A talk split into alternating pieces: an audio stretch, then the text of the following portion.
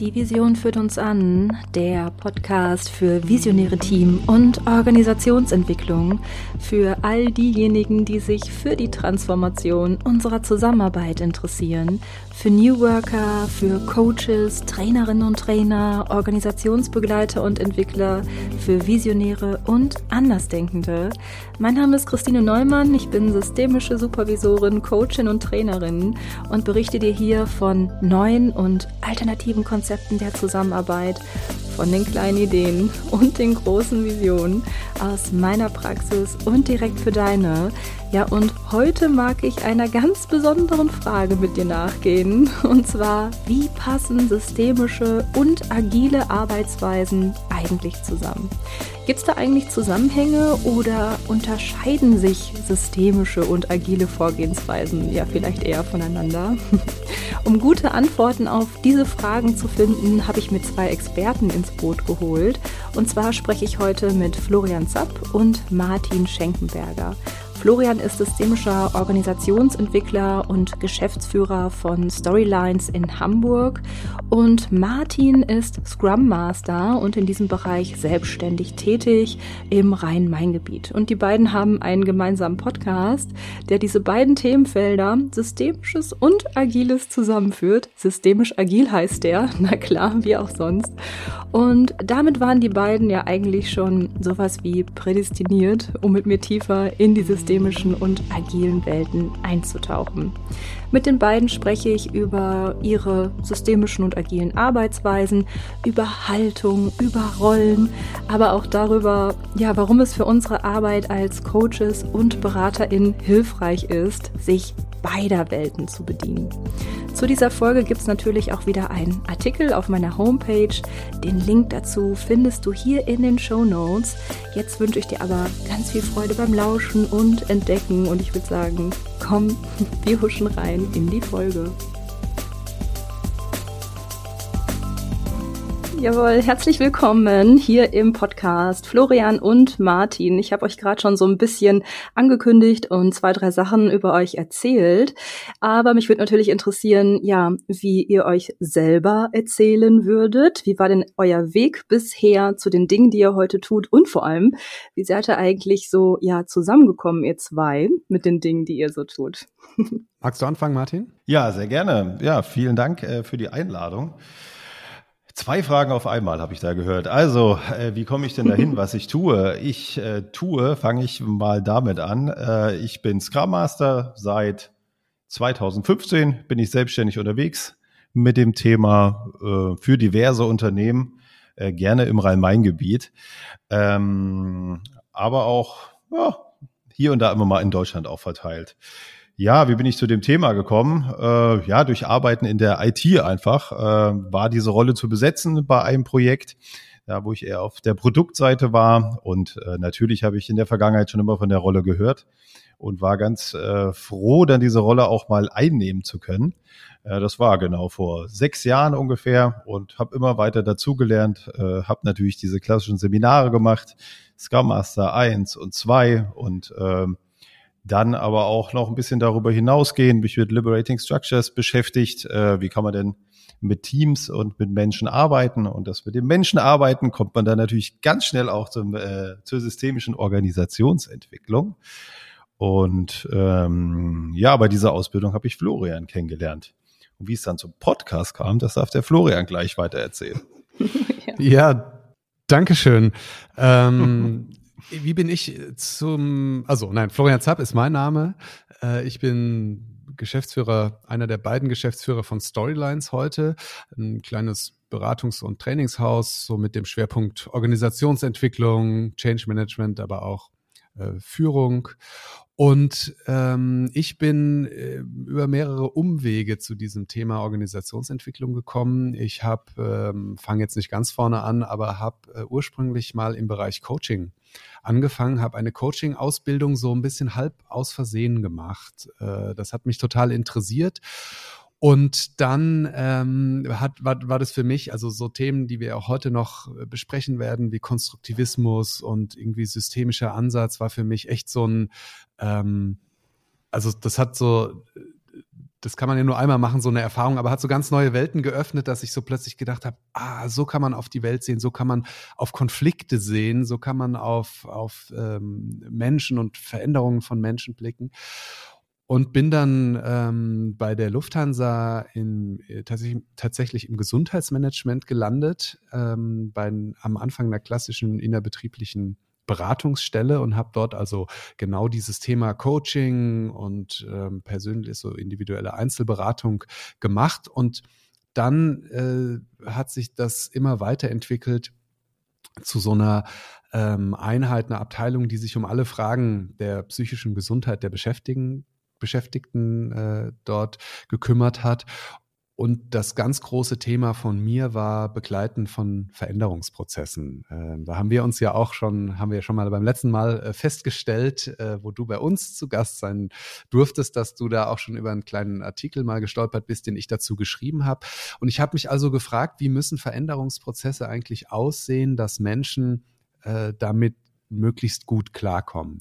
Und habe dann irgendwann angefangen zu, zu schauen, ja, ist es also wenn ich jetzt verstanden habe, wie Veränderungsprozesse aussehen müssen, dass die Menschen damit gut klarkommen, müssen die denn anders aussehen, wenn sie, ich sag mal, von der Geschäftsseite, von der Businessseite her erfolgreich sein müssen?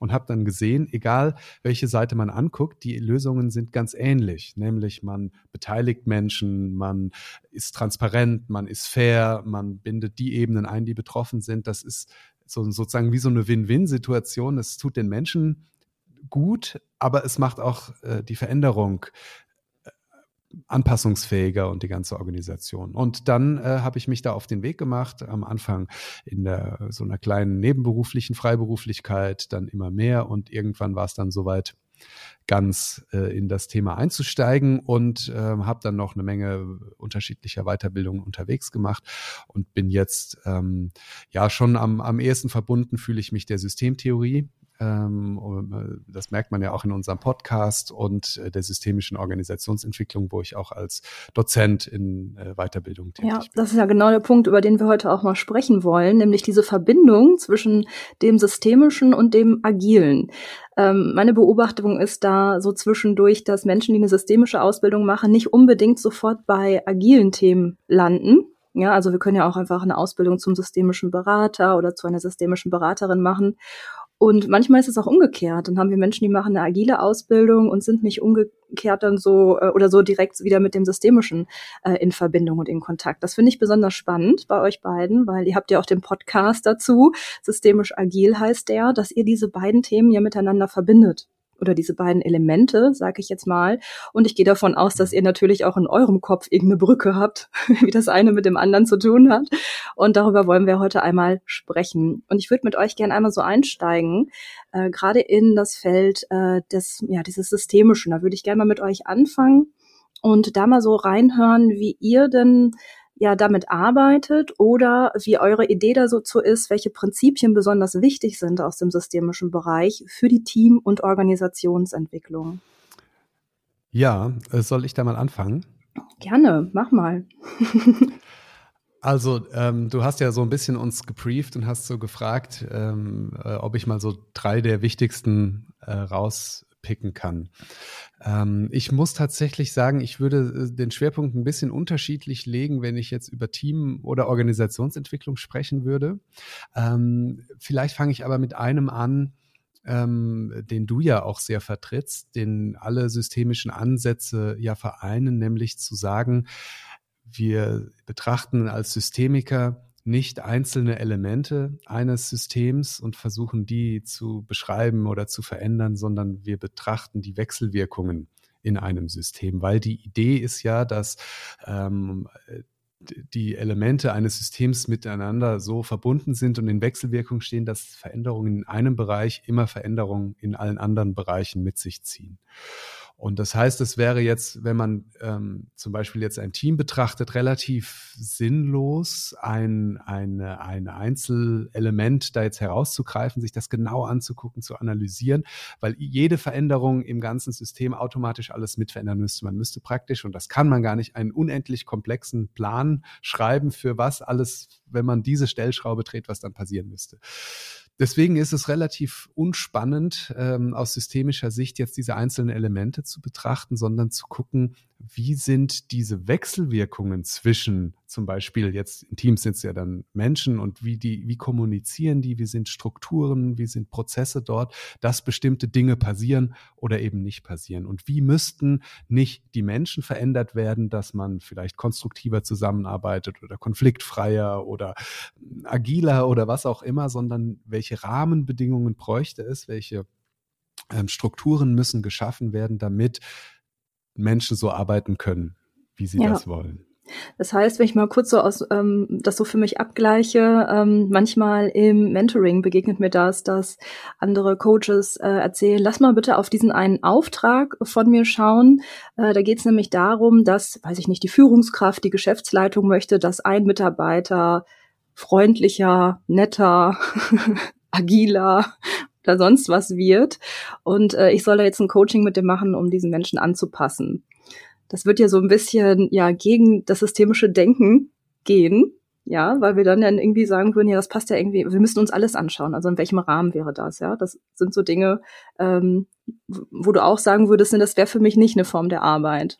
Ja, also das würde natürlich irgendwie gleich gegen eine Menge äh, Prinzipien verstoßen, nämlich äh, Freiwilligkeit und äh, Transparenz im, im Kontrakt. Also wenn man jetzt sozusagen heimlich mit dem so einen verdeckten Auftrag der Geschäftsführung abarbeiten würde. Es würde aber auch, genau, die Frage, die, die ich mir nicht stellen würde, wäre, wie ist jetzt genau diese Psyche dieses Menschen, dass der unfreundlich ist, sondern ich würde versuchen, mit ihm anzugucken, wie müssten Rahmenbedingungen aussehen, dass dieser Mensch sozusagen nicht mehr unfreundlich sein müsste. Welche, ja, also äh, sind wir jetzt sehr so in der Einzelberatung, aber vielleicht welche, äh, welchen, welchen Vorteil hat der davon, unfreundlich zu sein? Welche guten Gründe, welches Bedürfnis befriedigt das und so weiter? Und dann könnten wir überlegen, gäbe es dazu andere Möglichkeiten.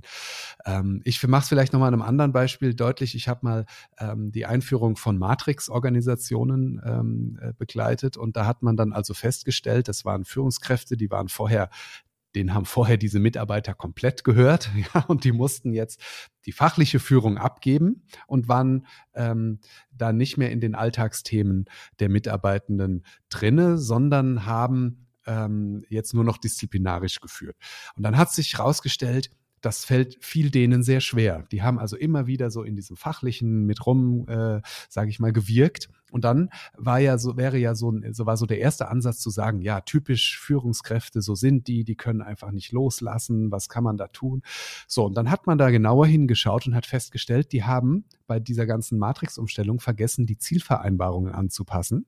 Und die hatten also in ihren Zielvereinbarungen immer noch die fachlichen Ziele ihrer Mitarbeitenden stehen und haben dann also allein um diesen Bonus zu sichern, ständig in deren fachlichen Themen herum, mit herum ge äh, ge gewirkt. Ja, gefuscht, ja. das klingt jetzt so. Aber haben sich da halt ähm, engagiert drin, weil sie gesagt haben, äh, dass davon hängt eine Menge Geld ab. Äh, da werde ich ja wohl mal gucken, äh, dass ich da dran komme. Also hätte man jetzt ansetzen können und sagen, wie macht man aus einer Führungskraft ein Mensch, der loslassen kann, ja? Oder man könnte eben systemisch sagen, welche Rahmenbedingungen müssen wir vielleicht ändern, dass diese Führungskräfte die fachliche Seite loslassen können.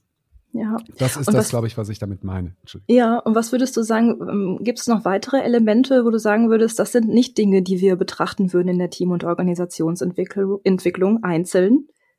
Also das ist ja so ein bisschen angefangen. Also, also es geht nicht darum, einzelne Elemente zu betrachten mhm. in der Team- und Organisationsentwicklung. Das war jetzt so ein Beispiel. Ähm, wenn jetzt jemand so neu anfängt in dem Bereich, könnte sich ja fragen, ja, was für ein Element wäre das denn noch, was ich da nicht so einzeln betrachten könnte? Nicht der einzelne Mensch, ähm, ja, vielleicht nicht so das, diese einzelne Handlung, die könnte ja unterschiedlich sein, nicht nur innerpsychisch, sondern halt auch durch den Kontext geprägt sein. Was könnte es noch sein? Ja, also die, die sozusagen ein, ein ganz, äh, ob es jetzt zeitlich oder auf eine Handlung oder so, ein, einen ganz kleinen Ausschnitt, den äh, ich ohne Kontext äh, betrachte. Das würde ich nicht tun. Ja, also äh, ich würde jetzt würde nie äh, jetzt nur sozusagen eine Situation rausnehmen oder einen Menschen rausnehmen oder eine Handlung rausnehmen und sagen, jetzt gucken wir uns mal nur das an und vergessen alles andere. Äh, zum Beispiel die Vergangenheit äh, weglassen. Ja, das ist ja auch so eine ähm, so ein Punkt, dass man sagt, jetzt vergessen wir mal alles, was bisher war und wir gucken jetzt einfach nur, was ist denn gerade jetzt oder ja. was brauchen wir für die Zukunft. Das sind also alles, was, was Kontexte weglässt, was Verknüpfungen und Wechselwirkungen weglässt, das würde ich sagen, äh, wäre nicht das, wie ich systemisch arbeite. Ja, ich nehme mal den Martin jetzt einmal noch mit rein oder einmal schon mit rein, bevor wir da vielleicht noch mal ein bisschen weiter in dem systemischen Feld unterwegs sind. Ähm, Martin hat jetzt so ein bisschen zugehört. Mich würde jetzt mal so interessieren, ähm, Martin, wenn du da mit diesem Thema der Agilität drauf schaust oder ähm, da ansetzt, gibt es da Punkte, wo du schon eine Verknüpfung siehst oder würdest du sagen, na, aus dem agilischen, aus dem agilen Bereich ist mir vor allem dieses Prinzip besonders wichtig? Hm. Also wenn ich jetzt den Blick ähm, nochmal auf, also ich habe ja auch eine systemische Ausbildung, von daher bin ich ja gar nicht mehr so ganz unbeleckt. Ähm, und wenn du mir die Frage stellst, die du Florian gestellt hast, vielleicht fange ich mal so an, was, was sind so Prinzipien äh, der Arbeit und äh, was wende ich an? Ähm, habe ich gerade während Florian sprach darüber nachgedacht, dass ich das noch gar nicht so gut formulieren kann, weil ich meine Ausbildung ja quasi erst äh, Anfang diesen Jahres abgeschlossen habe und äh, ich merke, dass sich was geändert hat in meiner Arbeit. Ähm, ich kann es aber noch gar nicht so richtig formulieren und ich kann es jetzt noch gar nicht so systemisch angehen, äh, wie Florian das jetzt vielleicht machen würde, weil er ist ja absoluter Profi und er ist ja auch extrem belesen bei dem ganzen Thema. Ich merke aber schon, dass irgendwie so eine äh, ja, so eine, das Achten auf den Menschen und die Wirkung der Handlung, äh, dass das jetzt mehr da ist als vorher. So, was passiert denn jetzt in dem ganzen Kontext? Ähm, hab dann aber auch so immer so ein bisschen so dieses zeitliche Ding. Der Florian hat gerade gesagt, so die Vergangenheit betrachten. Das habe ich äh, in der Vergangenheit eher weggeschoben, weil da kommen wir nochmal auf die Unterschiede. Das ist nämlich ein ganz spannendes Thema, weil ich bin viel mehr zeitlich getriggert, vielleicht als Florian bei seiner Arbeit, weil in dem Bereich, in dem ich arbeite, geht es um Produktentwicklung und auch immer ein bisschen um, um, um Geschwindigkeit. Ja, das, ähm, selbst beim Agieren gibt's das. Es gibt ein Budget, es gibt irgendwie Zeitdruck, der ist sowieso immer da. Und äh, wir wollen natürlich auch ein Produkt auf die Straße bringen. Und da war ich in der Vergangenheit immer so, dass ich gesagt habe, ja, egal was da jetzt war, wir haben jetzt den Fehler gemacht, so maximal was lernen wir da draus und jetzt tschack und äh, weiter, ja, und bitte den Fehler jetzt nicht nochmal machen. Und wenn es dem Team passiert äh, und wir machen den Fehler nochmal, arbeiten ja, arbeiten wir im Agieren ja eh in Iteration, zwei, drei Wochen Iteration. Ja, dann passiert der Fehler nochmal, ja, da bügelt man halt beim nächsten Mal aus. Ja, so what? Also eher so dieses, ist jetzt vielleicht ein bisschen übertrieben, aber ums rauszuarbeiten. Ja, also eher dieses nach vorne und schnell ähm, in der Zusammenarbeit, klar, in dem, was ich gelernt habe, aber jetzt gerade in der Zusammenarbeit mit Florian habe ich das dann doch entdeckt, dass es vielleicht doch wichtig ist, einmal mal zu schauen, ja, wo kommt denn das her? Ne? Also keine Zukunft vielleicht ohne die Vergangenheit. Ähm, ja, da achte ich drauf. Wie gesagt, ich tue mich heute noch, das finde ich ganz spannend, habe ich vorher noch gar nicht so intensiv drüber nachgedacht. Ich tue mich ein bisschen schwer mit der Benennung. Genau das wende ich jetzt an. Ich glaube, da brauche ich einfach noch ein bisschen Zeit für. Ah, okay. Ja, jetzt hast du ja gerade so ein bisschen auch was aufgemacht, dass es eine Unterscheidung gibt. Also wenn äh, Florian zum Beispiel sagt, ja, ich mache systemische Organisationsentwicklung oder äh, du zum Beispiel sagst, ja, ich mache ähm, was zum Thema Agilität, dann können das ja, ich sage das jetzt einfach mal so, unterschiedliche Aufträge sein. Dann sagst du, Martin, ja, okay, bei uns geht es um Produkte und äh, Florian sagt vielleicht, ja, es geht um langfristige Veränderungsprozesse. So würde ich das jetzt mal gerade deuten. Ähm, ich sehe euch gerade nicken, ja, ja. genau. Äh, also es gibt ja schon äh, auch eine Unterscheidung in den beiden Bereichen. Vielleicht magst du noch mal erzählen, äh, Martin, was bedeutet denn das Thema Agilität für dich? Und vielleicht gibst du uns mal so einen Einblick, wie arbeitest du denn als zum Beispiel Scrum Master mit einem Team? Was macht ihr da? Wie geht das? Mhm. Ähm, vielleicht eine kleine Geschichte, die es so einigermaßen plastisch macht, äh, was es ausmacht. Ich habe vor einigen Jahren, äh, da war ich noch gar nicht als Scrum Master unterwegs, da habe ich äh, in, einem, in einem Produktmanagement-Bereich oder Produktentwicklungsbereich gearbeitet eines großen Unternehmens und hatte den Auftrag irgendwann mal, Martin, äh, wir haben äh, eine schicke Set-Top-Box, ähm, da läuft äh, das Fernsehprogramm drauf. Insider wissen vielleicht, um welches Unternehmen sich handelt, aber ist auch egal. Ähm, wir wollen das ganze Thema jetzt auch auf das Mobile bringen. Also Handy auf dem Fernseher. Äh, und du bist dafür verantwortlich, mach mal. Alles extrem verkürzen natürlich an der Stelle hier. So, na, dann bin ich zurück in mein Büro, habe gesagt, ja, wie machst du das jetzt? So, wie kriegst du das jetzt drauf? Ähm, Recherche nach ähnlichen Lösungen hat ergeben, nee, gibt's nicht. Ähm, musste selber nachdenken. Ähm, und dann, ja, hat meine Chefin damals gesagt, nee, schreib's jetzt mal auf, so ein schönes Papier, so von Anfang bis Ende, wie das jetzt aussehen soll. Und dann geben wir das in die Technik. saß ich halt so wieder in meinem Büro, habe gedacht, das kannst du doch gar nicht. Wie, wie, soll's, wie soll ich als Martin Schenkenberger jetzt festlegen, wie das aussehen soll? Habe ich noch nie gesehen. Äh, bin ich dann mit jemand in Kontakt gekommen äh, aus der Technik, also die es umgesetzt haben. Und der hat gesagt, Martin, hör auf damit. Wir machen das iterativ.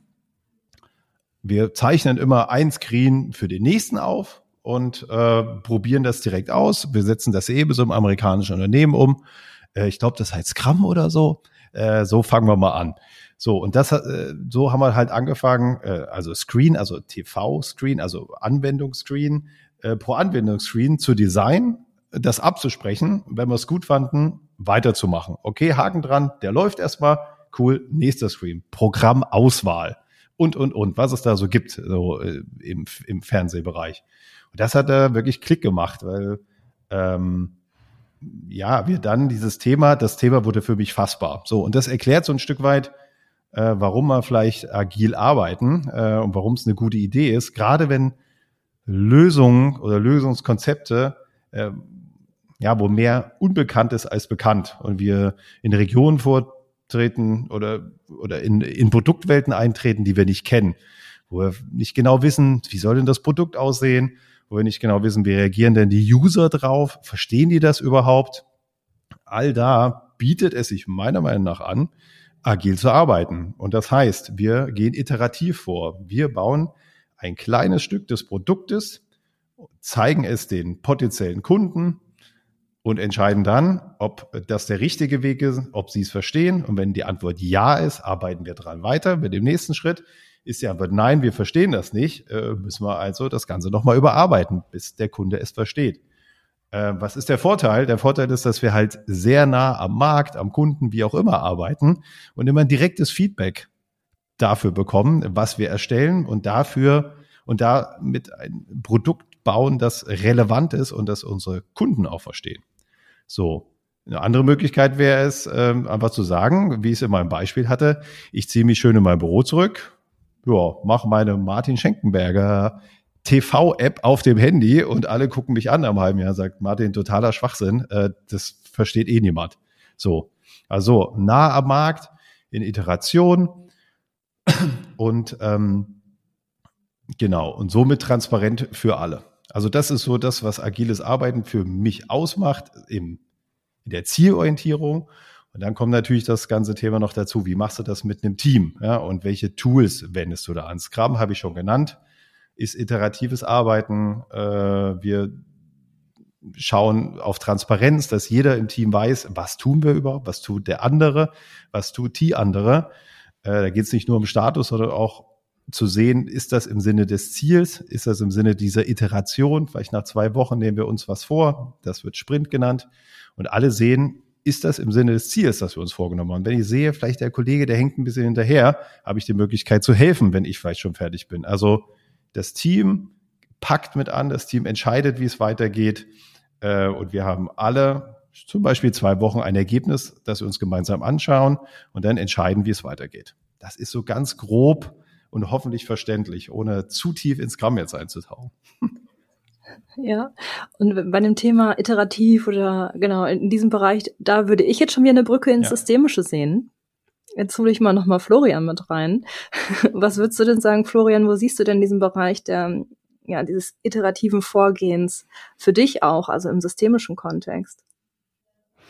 Ja, da, also da, da haben wir relativ schnell die Übereinstimmung gefunden, die, die da wirklich offensichtlich ist, auch rein optisch schon. Ja, wir kennen vielleicht von Königswiese alle die systemische Schleife, die ja auch schon optisch sehr ähnlich an allen Darstellungen von Scrum und deren Sprints ist in, in diesem Kreis- und Schleifenformat. Und äh, da sind sich, glaube ich, beide Vorgehen sehr ähnlich, weil sie eine ähnliche Grundprämisse haben, auch wenn die Deutung unterschiedlich ist, nämlich, dass wir es mit Komplexität zu tun haben, die verhindert, dass wir kausale, wenn dann Pläne längere Zeit vorausmachen können.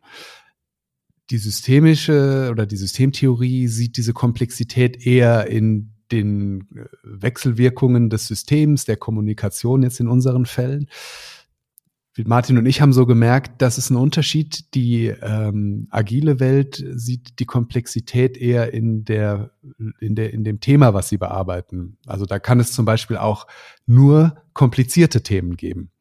Ähm, und in der Systemik ist es ja immer dann, wenn Systeme damit zu tun haben, automatisch komplex. Aber beides bewirkt, jetzt sozusagen unterschiedliche Herleitung, gleicher Ausgangspunkt, dass wir nicht sagen können, wir machen äh, in den nächsten zwei Jahren das, weil wir wissen ja genau, wenn wir da jeden Schritt abarbeiten, was kommt hinten dabei raus, sondern wir müssen permanent überprüfen und äh, neu ähm, äh, anschauen und auch das, was passiert ist, einarbeiten in unsere Hypothesen oder in unsere Überlegungen, wie es weitergeht. Mhm. Okay, also auch dieses Schleifen drehen, ne, wenn man das jetzt mal nochmal so übersetzt, wenn sich jetzt denkt, das ist jetzt irgendwie iteratives Arbeiten, also auch immer wieder in Schleifen zu denken und nicht zu sagen, okay, wir fangen mit einem Veränderungsprozess an, der äh, ist jetzt im Jahr 2021 und 2023 werden wir auf jeden Fall da sein, sondern immer wieder zu gucken und zu überprüfen, muss der Kurs verändert werden oder vielleicht auch muss das Ziel verändert werden? Also es würde mich jetzt auch nochmal interessieren. Also wenn ähm, Martin das jetzt gerade mal so erzählt in einem Bereich von Produktentwicklung, geht es auch dahin, dass ein anderes Pl äh, Produkt plötzlich entwickelt absolut. wird als das, was vorher ja, gedacht war? Absolut. Mhm. Also das kann, also habe ich sogar erlebt oder durfte das erleben. Ich bin auch ganz äh, dankbar für die Erfahrung, die ich da gemacht habe, ähm, wo wir mit einem Team ein Produkt gebaut haben, das es ähm, ja schon auf dem Markt gibt, aber wo wir von der Business-Prämisse her, vom Business Case her, von Unterschied, also von Dingen ausgegangen sind, die sich dann in den User-Tests gar nicht gezeigt haben. Also wir sind dann rein und sagen, wir stellen uns das so und so vor mit den Screens und die und die Funktionen sollen das haben, lieber Kunde, kannst du das gebrauchen? Nee, so nicht. Ah, okay. Ja, hm, ja, wie denn? Ja, so und so. Okay, gut, meint der eine Kunde. Ist jetzt doof, haben wir uns anders vorgestellt. Frag mal mal noch jemand hä, hat der Kunde dann auch gesagt. Und dann die nächste Kundin auch noch. Und da haben wir dann den Business Case und unser Vorgehen ändern müssen und jetzt gar nicht das Produkt selber, sondern alles drumherum, was wir, was noch zu einem Produkt gehört, haben wir ändern müssen, weil wir gemerkt haben, hm, so wird es der Markt nicht annehmen. Und ich glaube jetzt im Nachhinein, äh, das Produkt gibt es jetzt schon ein bisschen länger auf dem Markt, wurde es auch hier und da nochmal angepasst, äh, wie ich höre. Ich bleibe natürlich gerne bei so spannenden Themen auch in Kontakt äh, noch mit Kunden oder Menschen, die daran arbeiten. Und die haben das auch noch ein, zwei Mal anpassen müssen. Also und nicht nur das Produkt, sondern auch den Case und an wem man das verkauft und, und, und, und, und.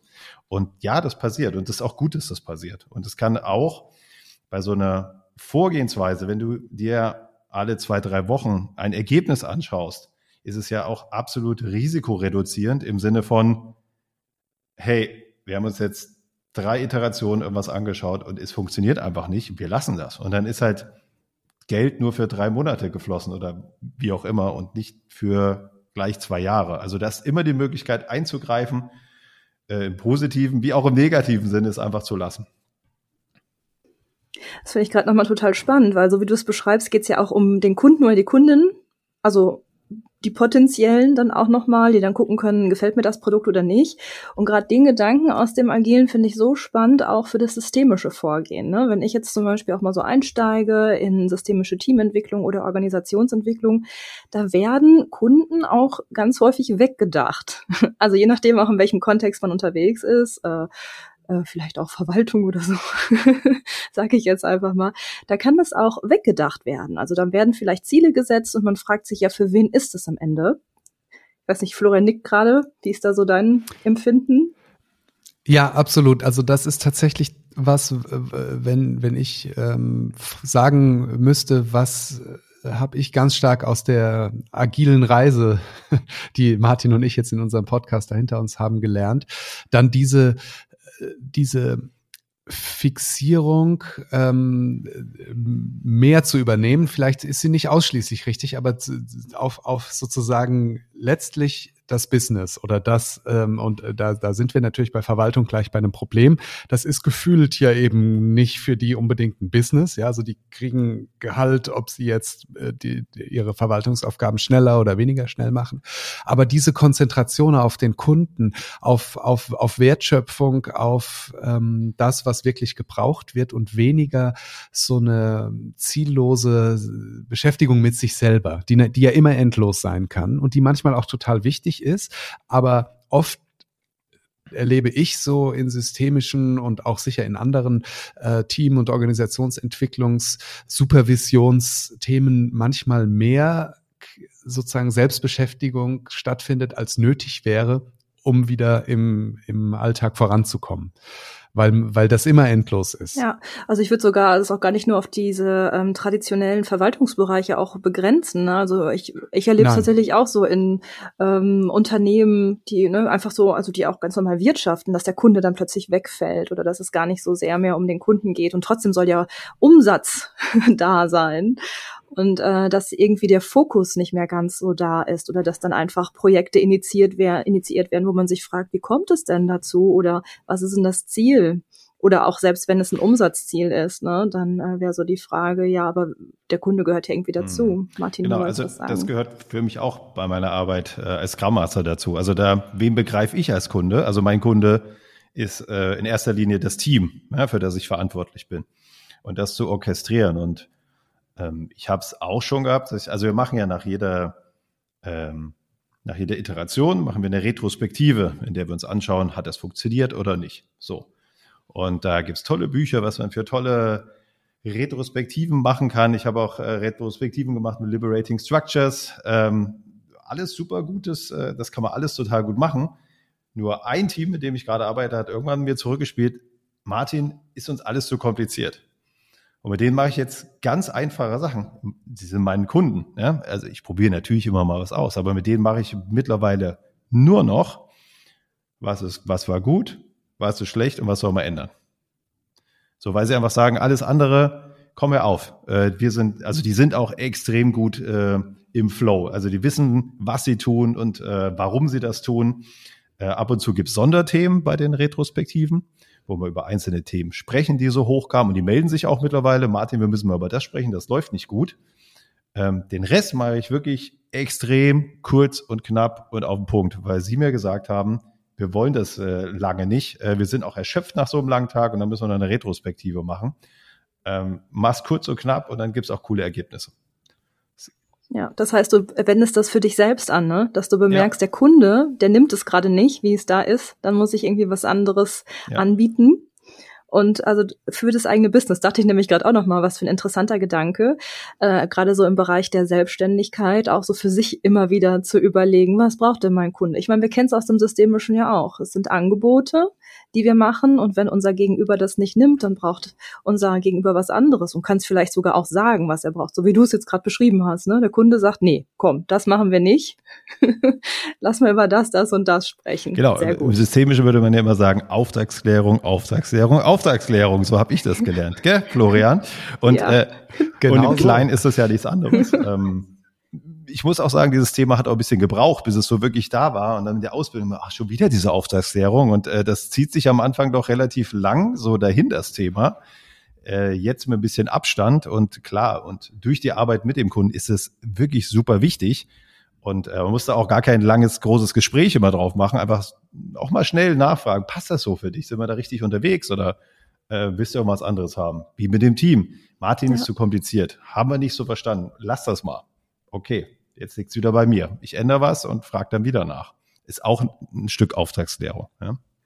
Absolut, wie eine stetige Auftragsthema auf jeden ja. Fall. Ich dachte gerade jetzt noch, weil ich das so mit reingebracht habe, ist mir so die Ebene noch so reingekommen hier mit diesem, weil du bist ja auch selbstständig, ähm, mhm. Martin, ne? so in diesem Bereich, ich muss gucken, was mein Kunde will und äh, da auch immer wieder für dich das zu nutzen in diesem Lean-Ansatz, immer wir gucken, passt das, ist es äh, das Richtige und immer wieder einen neuen Auftrag zu klären und immer wieder auch für dich zu selber zu testen, ob deine Vorgehensweise oder deine Produkte stimmig sind. Ne? Also es ist so interessant, du machst es mit dir selbst, mit deinem Unternehmen und machst es gleichzeitig auch in den Unternehmen, in denen du arbeitest. Ja. Ja. ja. ja. Und weil ich halt auch gelernt habe durch die Zusammenarbeit ist, beobachte mal das Team und äh, was passiert denn? und ähm, entwickelt da auch eine gewisse Langsamkeit, die Dinge einfach mal zu lassen. So, es braucht auch nicht immer eine Retro, um ein Thema zu besprechen oder große Maßnahmen. Manchmal reicht es schon, darüber gesprochen zu haben. Das ist ganz spannend. Da kommt manchmal vom Team, ja, müssen wir jetzt eine Maßnahme zu aufschreiben. Äh, da kam auch manchmal aus dem Team, ey, wir machen das schon. Komm her auf, wir haben wir, wir haben es verstanden.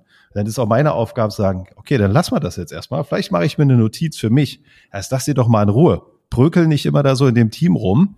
Äh, es sind ja alles erwachsene Menschen auch. Und äh, die wollen auch ein cooles Produkt abliefern und gute Arbeit. Jetzt lassen wir die das mal machen. Okay, haben wir drüber gesprochen. Keine Maßnahme. Ich habe es mir notiert.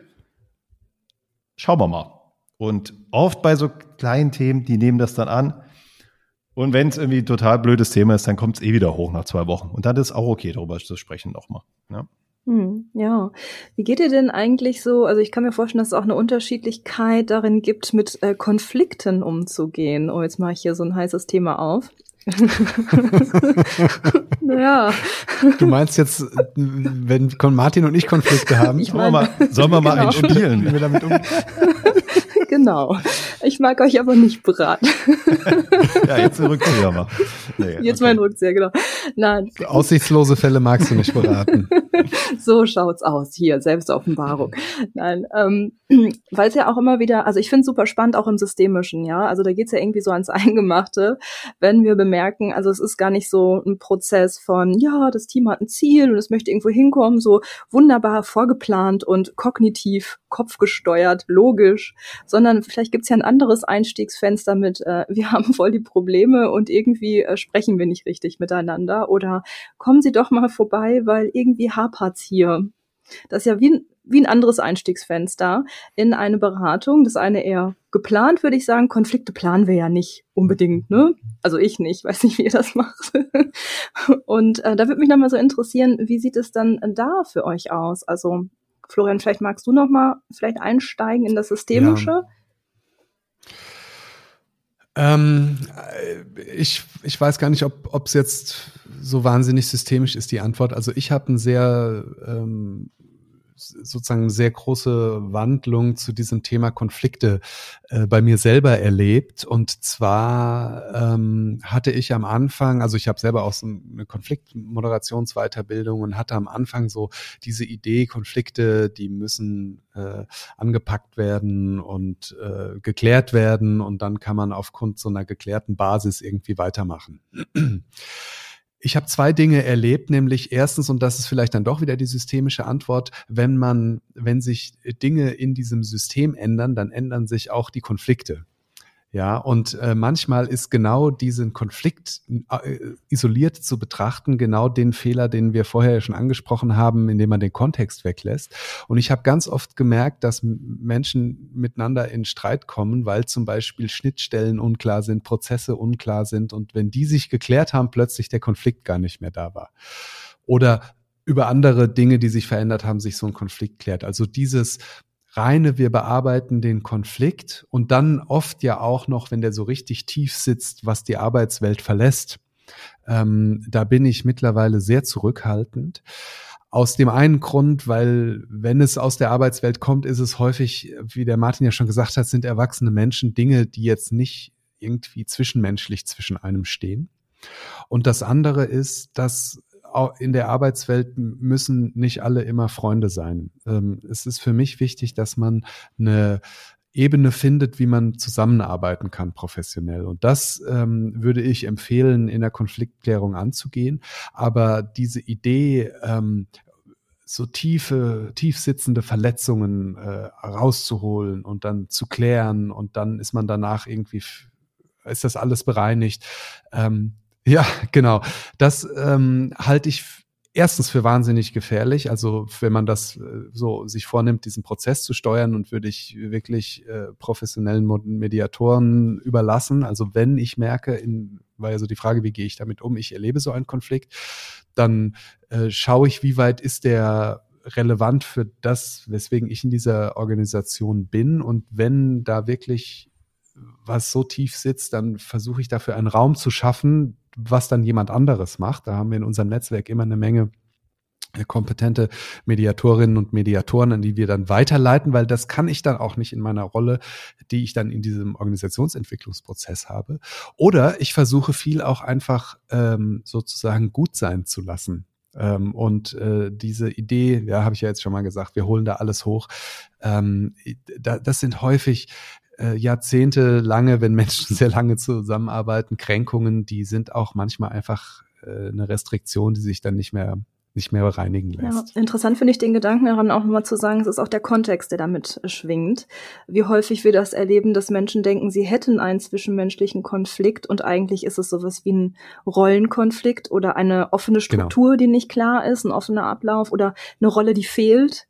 Und dann geraten, also treten sie sich gegenseitig auf die Füße, bildlich gesprochen, und geraten in Spannung und Konflikte und denken dann nachher, ja, der Kollege oder die Kollegin ist blöd äh, weil es uns so schwer fällt, das zu erkennen, ja. ne? dass es der Kontext ist. Genau, und was, was passiert dann manchmal? Dann setzt man da die zwei, die ja diesen Konflikt haben, zusammen und die arbeiten viel und dann bereinigen die das und plötzlich haben zwei andere im Team einen Konflikt. Oder diesen Konflikt sogar, ja. Und äh, das ist dann genau der Punkt, weil es eben nicht an den Einzelelementen hängt, sondern an den Strukturen zwischen den Elementen, die dann sowas bewirken. Ja. Okay. Ja, wie ist es äh, bei Martin? Was würdest du sagen? Also ich, ich stelle mir gerade so vor, äh, so in meiner Vorstellung jetzt einfach mal so hypothetisch und in die Tüte gesprochen. Du bist da mit einem Team und die gehen da in ihre Schleife und wollen da irgendwie so ein Produkt ähm, kreieren und dann heißt irgendwie, boah, ja, aber der Kollege, der hat das irgendwie nicht richtig gemacht und deswegen, eigentlich liegt es doch nur daran, dass der Kunde es nicht will. Oder gibt's das gar nicht? Nein, es gibt's natürlich in meinen Teams überhaupt nicht. ja, also ähm, wenn man nach Scrum arbeitet, äh, gibt's ja äh, bei Scrum irgendwie auch so äh, ein Wertegerüst. Da ist es auch mal ganz spannend, manchmal das äh, zu Rate zu ziehen und einfach zu schauen, guck mal, das haben wir doch vereinbart hier äh, als Werte. Und einfach mal sagen, guck mal, eventuell verstößt du gegen den Wert Respekt, ja? ähm, wie du hier vorgehst. Also das könnte man probieren. Ähm ja, mir hilft natürlich jetzt äh, dabei bei der Lösung auch äh, die Ausbildung, die ich erfahren habe, dass man einfach genau diese systemischen Fragen stellt. So, was würde dir denn helfen, ähm, wenn das, ich merke, du bist da permanent nicht einverstanden, äh, wie das läuft hier. Was würde dir denn helfen? Also, was hilft dir, zukünftig nicht mehr so sauer zu sein? Und das sind natürlich mhm. ganz starke Fragen. Da gibst du auch deinem Gegenüber die Möglichkeit, da rauszukommen. Also sowas würde ich mir erstmal zurechtlegen, wenn es so Teams-Sachen sind, wenn es sehr auf die persönliche Ebene geht, hm, ja, dann ist die Frage, wie man handelt. Also ich hatte das auch schon mal in einem Team. Ich habe dann einfach mal die HR-Abteilung zu Rate gezogen. Also dahin, da einen Termin gemacht, sag hier, das ist ein Redebedarf. Ich gebe das mal raus aus dem Team. Also muss man dann entscheiden, wenn es zu tiefgreifend ist, jemand anderes ranlassen. Ähm, da kommt es immer auf die Rolle an. Ich bin ja auch als Scrum Master Teil des Teams. So, klar kann ich dafür sorgen, dass ich, also ich muss es ja nicht immer beheben. Ich muss aber dafür sorgen, äh, dass sich der Sache angenommen wird, was das auch immer heißt. Ja, jetzt hast du was Interessantes aufgemacht. Ich bin als Scrum Master Teil des Teams. Ja. Das finde ich auch nochmal super spannend, also als Differenz zum, äh, zum systemischen Coach, Team- oder ja. Organisationsentwickler in hm. Magst du das nochmal erzählen? Also was heißt das denn? Du bist Teil des Teams ja, so in deiner Rolle. Genau, ein Scrum-Team besteht ja aus äh, EntwicklerInnen und äh, äh, eine, eine, eine Produkt, Product Owner, ja, verantwortlich für das Produkt und für die Ausgestaltung des Produkts und äh, der Scrum Master. Das wäre ich dann in dem Fall. Und wir sind als Team mit diesen drei Rollen verantwortlich, äh, dass das Produkt auf die Straße kommt. Ja? Und äh, somit bin ich natürlich auch mal Teil des Problems und muss sehen, wie ich mich. Und der Lösung, Martin. Wie bitte? und der Lösung. und der Lösung, genau. Und der Lösung auch. Und ähm, ja, wie kann ich das machen? Oder wie probiere ich das zu machen? Also ich probiere mir, wenn ich neu zu einem Team komme, schon sehr schnell das Vertrauen zu erarbeiten, dass ich äh, auch mal rein reingehen kann und auch mal sagen, hier Leute, mal Stopp oder läuft ja irgendwas falsch und, ähm, und das kläre ich auch in den ganzen Vorgesprächen, dass ich dann aber auch hören will, nee Martin, ist in Ordnung, verstehst du gerade falsch? Oder wenn ich reingehe, ist es jetzt vielleicht ein bisschen die Diskussion zu fachlich? Sollten wir hier aufhören? Nee, Martin, ist jetzt nötig, aber wir verstehen deinen Punkt. Noch fünf Minuten und dann sind wir durch. So, ähm, Also da kann ich nur über Werte und Vertrauen arbeiten. Äh, dass das Team das mir abnimmt, dass ich die nicht stören möchte, sondern dass meine Rolle ist, auch ein bisschen auf die Zeit zu achten, darauf zu achten, äh, dass im Team gut läuft und was es da alles so gibt. Und ähm, somit kann ich dann irgendwie auch aus dem Teil des Problems auch Teil zur Lösung werden. Ja? Ähm, und da merkt man ganz schnell, ne, ähm, da ist es natürlich noch umso wichtiger, vielleicht an einer gewissen Stelle sagen, stopp, hier bin ich raus, das wird mir zu groß. Äh, da kann ich als Teammitglied auch nicht mehr agieren. Da muss mir jemand anderes jetzt helfen. Von extern, was auch immer das heißt, Team extern, HR-Abteilung, gibt es ja auch ganz viel gut ausgebildete Menschen, die da helfen können oft.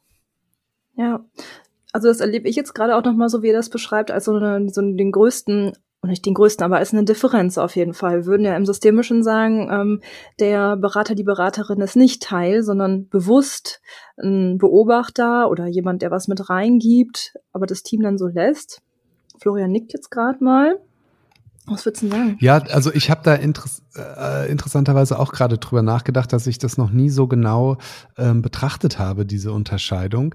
Und ähm, äh, habe jetzt aber so ein bisschen, wie Martin dann am Ende seine Rolle beschrieben hat, auch gedacht, vielleicht ist so eine Twitter-Funktion oder so eine, so eine, so eine Zwischenfunktion äh, zwischen, also ne, systemisch hast du ja schon gerade gesagt, würde man ja immer sagen, es gibt das System des Kundens, es gibt das System des Beraters und es gründet sich dann so ein neues Berater-Kundensystem, weil ja. die natürlich ja irgendwie miteinander zu tun haben. Aber man ist als Berater nie Teil des Kundensystems, sondern es bildet sich was Neues. Und Martin äh, hat so seine Rolle gerade beschrieben und dann habe ich so erst so gesagt, ja, voll im Kundensystem, einfach mit drinne und dann am Ende aber dann doch so irgendwie mal, mal drinnen, mal draußen. Geht ja gar nicht in der Systemtheorie. Also, ja. Man kann ja äh, nicht mal drinnen, mal draußen sein. Aber ähm, es, es ist zumindest so angelegt in der Rolle offensichtlich, dass es deutlich näher dran ist als ein reiner externer Beobachter. Ja, ja, was ich auch nochmal super spannend finde, ne? Also wenn du Teil bist, ich kenne von vielen äh, systemischen Beratenden, die auch nochmal in ihre Verträge mit reinschreiben, dass die Lösung oder das Ergebnis entweder offen ist oder dass sie äh, nicht die Verantwortung dafür tragen. Da wird ja auch gerne mit differenziert oder auch nochmal unterschieden zwischen Ergebnisverantwortung und Prozessverantwortung. Und das ist ja im, das finde ich sehr spannend im Agilen, da so ja miteinander verschmolzen. Ne? Du bist schon noch für den Prozess verantwortlich, aber dann auch für das Ergebnis mitverantwortlich. Und das, ja. und das haben wir tatsächlich auch so in der Vorbereitung auf, auf deine Fragen als eine der großen Differenzen ähm, gesehen, dass es in, bei der systemischen Organisationsentwicklung habe ich immer wieder wirklich reine Prozesssteuerungsaufträge, also wie du gesagt hast, wo ich nicht mal verstehen müsste, was die eigentlich tun. Also das hilft natürlich so im Sinne der Anschlussfähigkeit, aber für, für das reine, was ich tue, ist, ist im Prinzip müsste ich, müssten die mir gar nicht erzählen, was ihre Organisation eigentlich macht, weil ich steuere nur den Prozess, in dem sie für sich eine Lösung entwickeln. Wie wollen wir zusammenarbeiten zum Beispiel? Wie wollen wir, ich jetzt gerade demnächst ähm, bei einem großen, bei einer großen Organisation die Frage, wie bauen wir unsere XY-Abteilung der Zukunft? Da werde ich keinen sinnvollen Satz dazu beisteuern können. Für die Lösung, ja. Für den Prozess hoffentlich den ein oder anderen sinnvollen. Und das, äh, und das ähm, äh, ist, glaube ich, einer der großen Unterschiede, weil das, Martin, ne, hast du gesagt, kannst ja selber gleich nochmal sagen, das ist bei dir nicht so. Hm.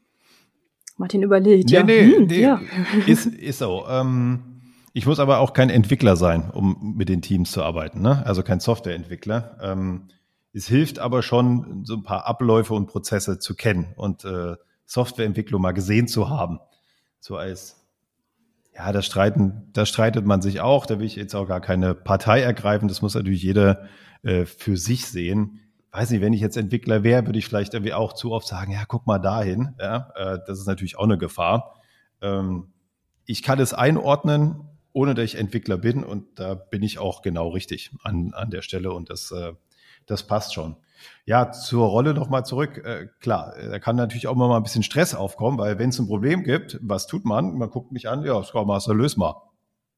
So, hilf uns mal. Schöne Arme, kann man sich so schön bildlich vorstellen, Arme verschränken. Nö, da kümmerst du dich jetzt mal drum. Da muss man sehen, wie man seine Rolle füllt. Ja, das ist halt, kann man auch sagen, nö, das ist, ist dein Problem, kümmer du dich mal drum. Also ich kann gerne jemanden anrufen, aber mm -mm.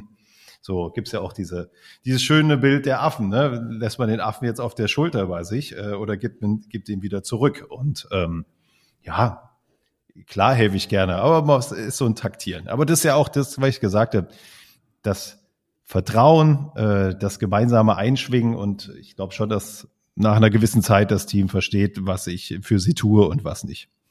Okay. Ich frage jetzt mal da nochmal so weiter ran. Ich frage jetzt mal Florian, gucken, ob äh, du da sagst, oh, da fällt mir jetzt äh, gut was zu ein. Warum würdest du sagen, sollte man als systemischer Berater, Beraterin, Coach, Teamentwickler, Organisationsentwicklerin ähm, sich auch mit dem Thema Agilität beschäftigen? Was würdest du sagen, ist da der Vorteil? Also ich fange mal an, ähm, da äh, eine Lernerfahrung äh, aus der Zeit jetzt mit Martin äh, zu schildern, dass ich am Anfang, und das geht, glaube ich, vielen so, die, das ganze agile Arbeiten sträflich äh, unterschätzt habe. Und zwar äh, hat aus meiner Sicht das agile Arbeiten das eine Problem, äh, das sagen, sagt äh, Martin ja auch selbst immer, easy to understand, difficult to master, ja. Ähm, und das ist genau, das, der erste Teil ist das Problem, dass man denkt, ne, okay, wir fragen den Kunden, wir arbeiten in kurzen äh, Zeitabschnitten und so, so so, wo ist jetzt, äh, wo ist das, wo ist das Problem? Und wenn man dann mit den Menschen spricht, die das tagtäglich tun, dann merkt man, dass das ein Riesenproblem ist im Alltag, nämlich wie erfahre ich denn jetzt genau, was der Kunde will und wie kriege ich das hin, dass das dann auch passiert und ja, wir arbeiten transparent, jeder weiß, was er tut, was die anderen tun. Ja, aber wie mache ich das dann im Alltag? Und so diese, äh, dieser Übertrag, ähm, äh, der ist unglaublich schwer und da habe ich einfach schon unglaublich tolle Modelle kennengelernt, wie dann jeweils solche Fragen äh, bearbeitet werden, wie man sich teilhaben lässt untereinander, wie man äh, schnell äh, sich gegenseitig auf aktuelle Stände bringt, wie man abfragt, was Kunden wollen. Ja, also du hast es ja vorhin so mit diesem Thema der Selbstständigkeit auch angesprochen. Auch wir ähm, neigen ja dazu, Dinge anzubieten, die wir selber gut finden, ja, und nicht unbedingt äh, der Kunde als Selbstständige und auch als als äh, Beratungsunternehmen äh, kommen wir immer auf Produkte, die unser Interesse bedienen. Ja, ähm, und das ist aus meiner Sicht ein, ein Punkt, ähm, eine Menge toller Tools, die einem äh, in der, in der Praxis helfen, diese Fragen, von denen man erstmal denkt, ist irgendwie logisch zu beantworten. Dann ähm, habe ich äh, ja auch schon mal gesagt, finde ich diese, diese Rückzentrierung auf so, hey, das, was wir da gerade tun, bringt es uns als Organisation in unserem Business weiter oder ist das, beschäftigen wir uns gerade mit uns selber? Ja, machen wir so eine, irgendwie so eine ähm, äh, Optimierung in unserem, also an, oder eine Orientierung an unserem Silo hier oder gucken wir gerade nach draußen? Und ähm, dann ähm, finde ich dieses manchmal fast ja schon so ein im positiven Sinne respektlose ähm, des Agilen einfach mal zu machen, äh, einfach mal loslegen. Ja, komm jetzt nicht nicht äh, so lange planen, sondern jetzt mal hier mit am Anfang fangen wir an und damit legen wir los. Finde ich super und ähm, habe für mich zum Abschluss vielleicht noch äh, so ein, eine große Lernerfahrung. Ich habe das mal für mich genannt, äh, Reframing von Scheitern ähm, dass man in der agilen Welt ähm, das das gar nicht als Scheitern, sondern als normales Verändern von ähm, Umständen, Rahmenbedingungen, Vorgaben, Kundenbedürfnissen, äh, was auch immer, Umweltfaktoren, einfach mit einplant und damit arbeitet, während man, selbst wenn man sich im systemischen Vorgehen ja diese systemische Schleife überlegt, ich das schon noch immer wieder erlebe, dass so ein Nicht-Aufgehen von Hypothesen irgendwie äh, etwas negativ besetzt ist. Und dieses, diese Idee zu sagen, ähm, das ist gar nicht Scheitern, sondern das ist normales, äh, normales Vorgehen in Komplexität und das Rejustieren ist unser Job das war für mich ein Grund, äh, wo ich sagen würde, da lohnt es sich, mit agilem Vorgehen zu beschäftigen. Ja, super spannend. Ich ähm, habe gerade auch noch mal beim Zuhören so gedacht, dadurch, dass der Kunde ja auch immer wieder mit einbezogen wird, ähm, dachte ich gerade noch mal so, wie interessant. Für mich sehe ich da gerade auch noch mal, dass auch Unternehmen mehr die Möglichkeit haben, sich zu transformieren. Also wir erleben jetzt gerade auch durch den Generationswechsel, alles soll irgendwie grüner werden. Ne? Es geht um ähm, ökologische Herausforderungen, die gelöst werden wollen. Also welche Möglichkeiten auch für Unternehmen darin stecken, sich zu transformieren in andere Organisationsformen, weil sie den Kunden dem Kunden tatsächlich aktiv lauschen und sich nicht einfach in ihren eigenen Schleifen und in ihren eigenen Hypothesen nur bewegen, sondern sich auch wirklich nach außen richten. Ne? Also ob nicht auch durch dieses ja. Agile so Transformation auch deswegen möglich wird, weil man den Kunden reinholt. Ja, genau, also und das kann ich nur total unterstreichen. Äh, das gibt, gibt ja manchmal so Selbstläufer, dass man einfach sagt, also wir arbeiten so und die Kunden denken dann, ja, muss ich dann so akzeptieren, die arbeiten so, aber ich, ich könnte genauso gut auch anders. Also wir hatten das neulich mal so mit diesem Thema ganztägige, halbtägige Workshops, ähm, wo die Kunden nachher gedacht haben, es geht halt irgendwie nur in ganztägigen Workshops und jetzt dann durch die, durch die virtuelle Zusammenarbeit sozusagen deren Wunsch endlich mal erfüllt wurde, den sie nie geäußert haben, dass, dass man in halbtägigen Workshops arbeitet. Und da habe ich dann auch gedacht, ja, warum? Also das haben wir halt einfach so vorausgesetzt. Die haben gedacht, muss wohl so sein. Die sind ja die Experten, hätten wir ja einfach fragen können. Ja, genau, genau, ja.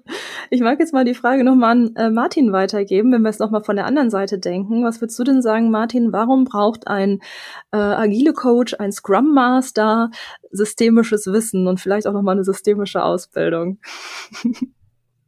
Also es hilft natürlich, nee, nee, also es hilft, hilft äh, auf, auf jeden Fall, weil äh, man arbeitet äh, ja auch mit Menschen und äh, du hast ja genau das äh, du hast große Veränderungen, äh, du hast Konflikte und äh, ja, all dabei hilft das schon. Ne? Und, ähm, und durch die Ausbildung habe ich da auch dazu gelernt. Also ich glaube, es ist nicht unbedingt nötig, aber ich glaube, ich bin durch die Ausbildung ein besserer Scrum Master geworden und kann anders unterstützen. Und ähm, ja, all das, was ich schon gesagt hatte, so eine gewisse Langsamkeit, guck dir das Team an.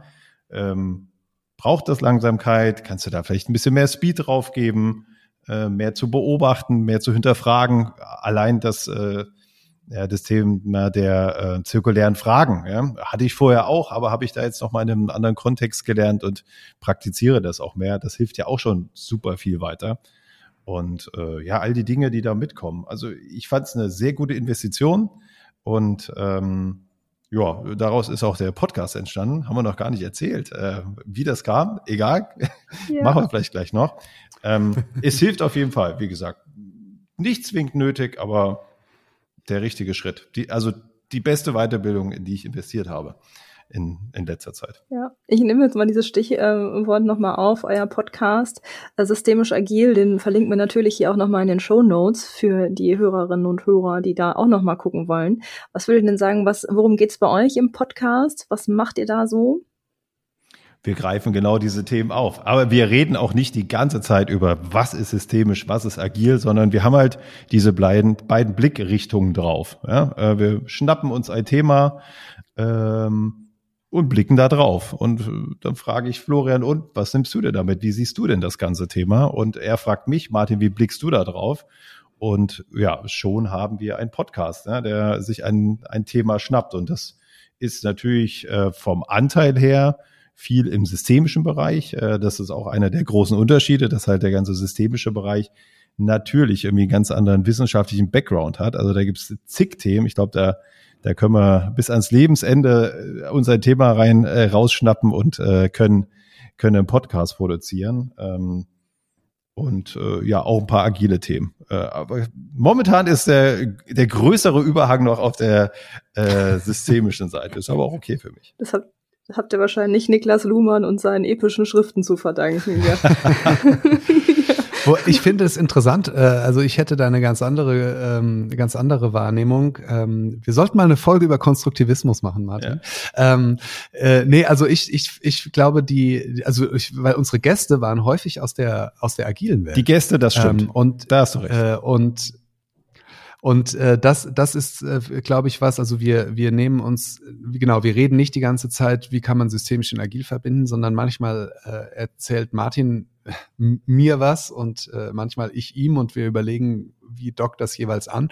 Und dann haben wir uns irgendwann vorgenommen, äh, dass wir versuchen wollen, zu diesen Themen idealerweise dann nochmal Expertinnen und Experten einzuladen, die dann so im Idealfall aus der Praxis, weil das ist ja so, ist ja unser Untertitel, äh, Podcast für PraktikerInnen, weil wir uns immer die Frage stellen, was, was heißt das jetzt, was wir da besprochen haben? Also was kann man da jetzt konkret in, in einer äh, Berufspraxis, ob jetzt als Beraterin oder Berater oder als äh, internen Scrum Master, Organisationsentwickler, äh, Personaler ähm, damit tun? Also dieser Übertrag ist uns immer wichtig.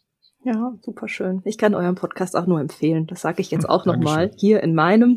Ich höre euch ja selbst. Danke. Und um das einfach nochmal ein bisschen mhm. vorzuführen, aber auch da haben wir uns äh, ein ein Ziel gesetzt oder wir haben uns so, so einen Rahmen gesetzt, äh, in dem wir den Podcast äh, gesetzt haben. Heißt, wir haben einen gewissen Anspruch an Qualität, äh, audioseitig, äh, inhaltlich und, und, und, und noch so ein paar andere Dinge. Und da gab es auch immer mal Punkte, wo wir gesagt haben, okay, jetzt lass uns mal noch überdenken, sind wir denn richtig unterwegs jetzt mit dem Podcast? Pack, passt das noch für uns oder müssen wir so ein bisschen was ändern? So. Und äh, das hilft uns total gut, ähm, auch in der Zusammenarbeit, da wir gewisse Dinge verabredet haben. Wenn du diese Dinge verabredest, kannst du dich da auch immer wieder zurückziehen. Lieber Florian, wir haben doch gesagt das. So, ist das noch gültig für uns oder müssen wir das ändern? Ja?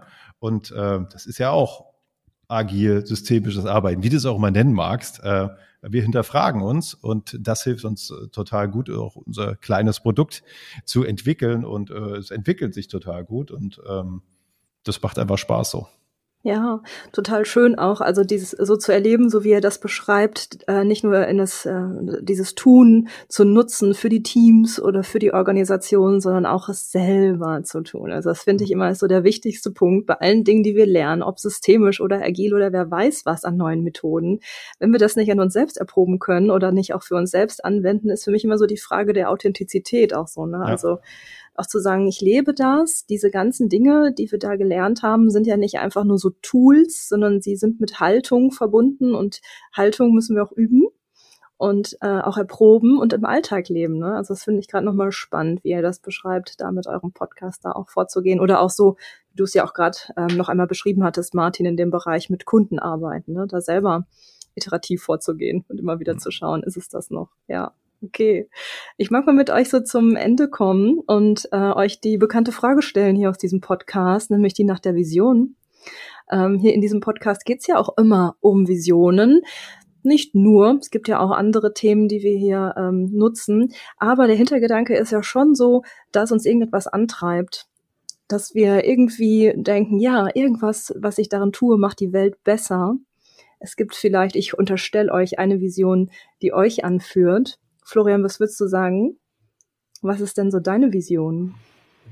Ähm, das hat die, über diese Frage bin ich schon in deinen Vorfragen gestolpert, weil ich das wirklich wahnsinnig schwer finde zu beantworten und ähm, würde, also deswegen stellst du es ja auch bestimmt so gerne diese Frage. Ähm, hab so für mich festgestellt, es gibt tatsächlich so ganz unterschiedliche ähm, Visionen, die mich in unterschiedlichen Rollen anleiten. Ja, also wenn du mich jetzt fragen würdest als Familienvater oder als äh, äh Podcaster oder als Geschäftsführer von Storylines, dann hätte ich da, glaube ich, äh, so gewisse ähm, unterschiedliche Visionen, aber glaube, gemeinsam ist allen, ähm, dass dass ich versuchen, versuche in meiner Arbeit und oder wenn ich mit Menschen zu tun habe, dieses, äh, wie du es gerade beschrieben hast, diese, diese Haltung, ähm, die ich da in der systemischen Welt so verinnerlicht habe und kennengelernt habe, dass ich ähm, davon, nicht davon ausgehe, im Besitz der alleinigen Wahrheit zu sein und äh, respektiere, dass es andere Wirklichkeitskonstruktionen um mich herum gibt und dass es gute Gründe gibt für Handeln von anderen Menschen, dass ich das ähm, versuche umzusetzen im privaten wie im beruflichen und so in die Welt gehe. Ja. Okay, danke dir. Was sagt der Martin? Martin, was ist so deine Vision? Mhm. Also ich kann sogar sagen, also die Vision, äh, eines Arbeitens, äh, wie ich heute arbeite und in der Zusammenarbeit mit äh, anderen Menschen, da ist schon ganz schön viel in Erfüllung gegangen, wenn ich mal so zehn Jahre zurückschaue. Also da spüre ich auch eine tiefe Zufriedenheit. So, das, was wir hier machen. Also wir haben uns kurz kennengelernt, äh, tauschen uns aus und können äh, ja mittlerweile eine gut, fast eine gute Stunde über ein, The ein Thema sprechen, was total spannend ist. Da bin ich unglaublich dankbar für. Äh, in der Zusammenarbeit mit anderen, was momentan immer mehr entsteht, da entstehen Netzwerke, da entstehen Beziehungen, äh, die miteinander was anfangen können und was anfangen werden, hoffentlich, was es auch immer ist. Das lasse ich mal so offen. Und das ist so eine Vision, die, ist es schon eine Vision, wenn es wirklich Wahrheit wird? Äh, da geht bestimmt noch was drauf. Aber das ist so mein Bild, ja, äh, in dem ich mich total gut fühle, mich mit tollen Menschen zu umgeben, äh, arbeitsseitig, sowas, was wir hier machen, gemeinsame Projekte zu stemmen. Ähm, und ja, im Privaten, klar, äh, naja, eine Vision habe ich jetzt, äh, alle, alle meine Freunde einmal wieder zu umarmen. Also, oh ja, das, ist so, das ist so, äh, so, eine ganz, so, so ein ganz großer Traum gerade. Aber ja, dass es einfach äh, natürlich auch ein Stück weit so weitergeht jetzt, äh, wie es ist mit den ganzen Freunden, die man hat, äh, weil da fühle ich mich äh, privat sehr gut eingebettet, auch mit der Familie und arbeitsseitig auch gerade. Also diese ganz große Vision, so, so was, was ich ganz schwer erreichen kann, habe ich momentan nicht. Ich äh, fühle mich da sehr nah dran momentan. Sehr nah dran, wie schön. Vielen Dank, ihr zwei, für das Interview mit euch und für dieses äh, ja, tiefe Einsteigen ins Systemische und Agile. Vielen Dank, dass ihr da wart. Vielen Dank für die Einladung in deinen Dankeschön. tollen Podcast und äh, wir freuen uns, wenn wir uns in, bei uns oder bei dir irgendwann mal wiedersehen und weiter über spannende Themen rund, rund um systemisch, agil und Visionen sprechen. Es hat uns echt ganz, ganz großen Spaß gemacht. Ja, auch beim Seiten jetzt schon. Total ja, gut. danke an euch. vielen Dank nochmal, ihr zwei, für das schöne Interview. Ich habe für mich nochmal im Nachgang so gedacht, dass ich mir persönlich auch noch mehr aus der agilen Welt ja mitnehmen mag. Und zwar vor allem ja diese Offenheit fürs Scheitern. Das hat mich schwer beeindruckt. Ich finde nämlich, das Gerät in manchen systemischen Team- und Organisationsentwicklungsprozessen ja manchmal echt zu kurz, da auch mehr oder auch früher scheitern zu dürfen. Ja, und ich hoffe, dass auch du dir heute etwas aus der Folge mitnehmen konntest. Vielleicht war es ein Impuls aus der systemischen Welt oder eine Anregung zum agilen Arbeiten. Lass es mich gerne wissen. Schreib es mir gerne in die Kommentare unter dem Blogbeitrag auf meiner Seite oder schreib mir gerne direkt eine Nachricht bei Instagram oder LinkedIn. Ich lasse dir alle Kontaktmöglichkeiten selbstverständlich auch in den Shownotes da. Ja, vielen Dank, dass du heute reingehört hast. Vielen Dank für deine Zeit und deine Aufmerksamkeit. Ich freue mich, wenn du beim nächsten Mal wieder dabei bist. Bis wir uns wieder hören. Hab eine gute Zeit.